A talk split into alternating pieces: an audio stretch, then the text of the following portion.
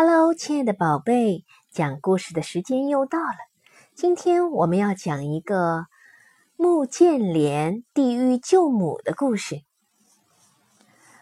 穆莲的父母是虔诚的佛教徒，所以他从小就被送到很远的庙里做和尚。长大以后，穆莲越来越思念家中的父母，就动身回家去探望他们。可是木莲回到家中，却发现双亲早就去世了。他伤心的抱头痛哭，又想：乌鸦都知道反哺，奉养父母，我却没有尽过一天孝心，岂不是连禽兽都比不上吗？我一定要去找到爸妈，好好的孝敬他们。木莲觉得父母平日喜欢做好事。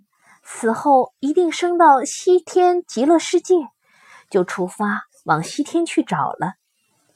西天极乐世界在遥远的西方，要攀登许多不见峰顶的高山，还要渡过一条无底的天河才能到达。山顶风雪大，山里野兽多，但是木莲为了寻找父母，鼓起勇气一直向西走。衣服刮破了，补好了再穿上；鞋底磨穿了，光着脚板儿继续走。掌管西天的阿弥陀佛见木莲是孝子，想考验他的恒心，就变成一个十分美丽的女子，半路拦住木莲，娇滴滴地说：“年轻人。”往西天的路还很遥远呢，高山你能爬，但是无底的天河你能渡过吗？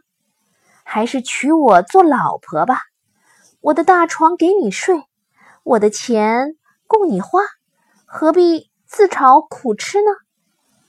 木莲根本不理会他，正眼儿也不瞧他一下，继续往西走，终于走到了天河。现在只要越过天河，就能到达西天了。可是河水那么汹涌，水上没有桥，也没有船，怎么渡过呢？木莲为了见父母，连淹死也不怕，就扑通掉进了天河，想要游过去。奇迹似的，木莲并没有淹死。却被一只巨大的手掌从天河中托起。他抬头一看，啊，原来是阿弥陀佛救了他。阿弥陀佛慈祥地对木莲说：“木莲，你真是个孝顺的儿子。你父亲已经升天，不必再找他了。倒是你母亲刘青提，在你父亲去世以后。”不再信守戒条做好事，反而摔毁佛像、打骂仆人；不再爱护生物，反而杀害很多动物，大吃大喝。所以死后被降罚在十八层地狱，受饥饿的痛苦。木莲焦急地说：“请告诉我地狱在哪儿，我要去救母亲。”阿弥陀佛的大手。朝地下一指，云朵一层层分开。木莲顺着阿弥陀佛的手指看了下去，见到一个阴森森的洞穴，洞里的鬼魂被可怕的牛头人和马脸人压着受各种的苦刑，有的被捆在火热的铜柱上，有的被罚坐在布满刀子的山上，有的被剥了舌头。有的被砍了手脚，木莲问：“怎么没看到我的母亲呢？”“你母亲在最下一层地狱，这里是看不见的。地狱那么吓人，你还要去吗？”“母亲怀胎十月生下我，又一天天将我喂养大，现在她在地狱受苦，我怎能不救她呢？请告诉我。”怎样解除他挨饿的痛苦吧？阿弥陀佛被木莲的孝心感动，送给他一波莲花，并且说：“这玻璃的莲花，你拿去给母亲吃下，她吃下去就不会再饥饿了。”说完，用大手掌托起木莲，弯腰将它轻轻地放下地狱。地狱里又寒冷又阴暗，木莲不由得打了一个冷战。他定神一看，就看见一面大镜子。正在想这镜子里是做什么用的，一个牛头人拿着铁叉拦住了他，大声喝道：“天堂有路你不走，地狱无门你倒闯进来了。”木莲赶忙回答：“我是和尚木莲，阿弥陀佛让我来这里寻找母亲，请问你有没有看到一位叫刘青提的妇人从这里走过？”“有啊。”他刚被两个狱卒拖拖拉拉的压下去了。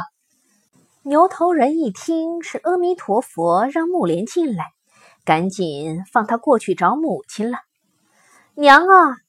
木莲哭着朝前找去，远远的看到一座山上，山上有四五只像牛那么大的黑色铁嘴铜角鸡，张着尖嘴从山上飞下来。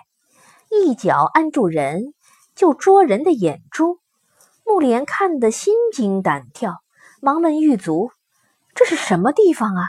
为什么鬼魂要受到这种惩罚呢？”狱卒说：“这是神机山，这些鬼魂受罚，都是怪他们生前不安好心，偷看不该看的东西，比方考试的时候作弊。”偷瞧别人的考卷，或是看到金银财宝便起了贪念，做起小偷和强盗的勾当，才落到今天这种地步。你们怎么知道他在阳间做过什么坏事呢？这很简单，你进来的时候一定看到一面大镜子吧？鬼魂一站到镜子前面。生前做的每件坏事都会显现在镜子里，想要遮也遮不住的。啊，人真是不能做坏事呀！木莲说。他看到这里没有母亲，又急忙向前赶去。他又见到一个个可怕的鬼差，紧按着一些鬼魂儿，朝他们的嘴里猛灌东西。木莲问了一个狱卒。这是怎么回事呀？这些坏蛋生前造假药、假酒害人，现在我们就让他们吃自己造的东西。狱卒说完，又朝鬼魂嘴巴猛倒了一口黑黑的东西。鬼魂抿住嘴唇，嗯嗯哀叫，不敢喝。狱卒骂道：“叫什么叫？只怪你们平时不积阴德。”活该！现在吃自己造的假东西，这就叫做自作自受。地狱越走越黑暗，木莲壮起胆子，又向前去找母亲。走了不远，看见许多的鬼魂趴在地上嚎叫，有的咯咯咯像鸡啼，有的喵喵喵像猫叫，有的像螃蟹那样满地的乱爬。有的一会儿两手挥动，像小鸟一般飞舞；一会儿低下头，学小鸟找虫子吃。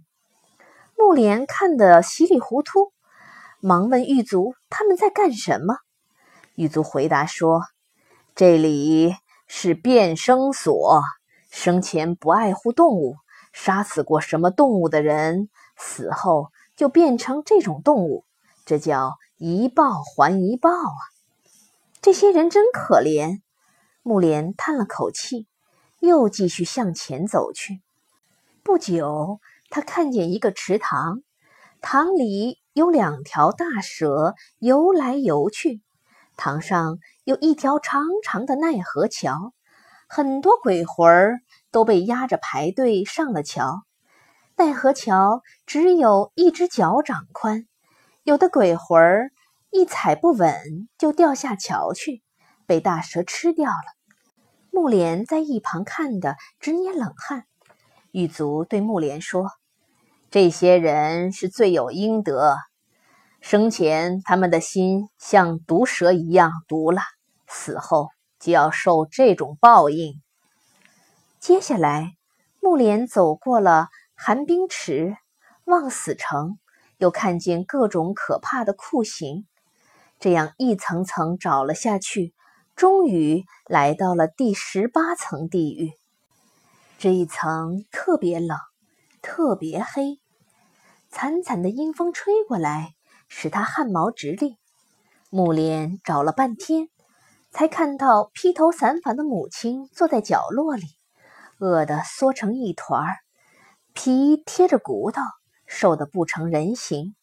木莲叫了一声“娘”，就扑上去搂住母亲，痛哭了一会儿。母亲说：“莲儿啊。”我饿呀！木莲连忙拿出钵中的莲花给母亲吃。奇怪的是，莲花一到母亲的嘴边，就变成灼热的火焰。母亲一半莲花也吃不着。母亲叹口气说：“莲儿没有用的，我的喉咙现在细得像根针，什么东西都咽不下去呀。”木莲急得在地狱里大喊：“阿弥陀佛！”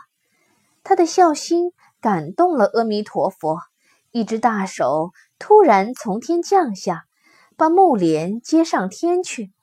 木莲啼哭道：“阿弥陀佛，我母亲什么也吃不到呀，该怎么办呢？”你母亲犯的罪太重，所以连我的莲花也吃不到。现在只有一个办法。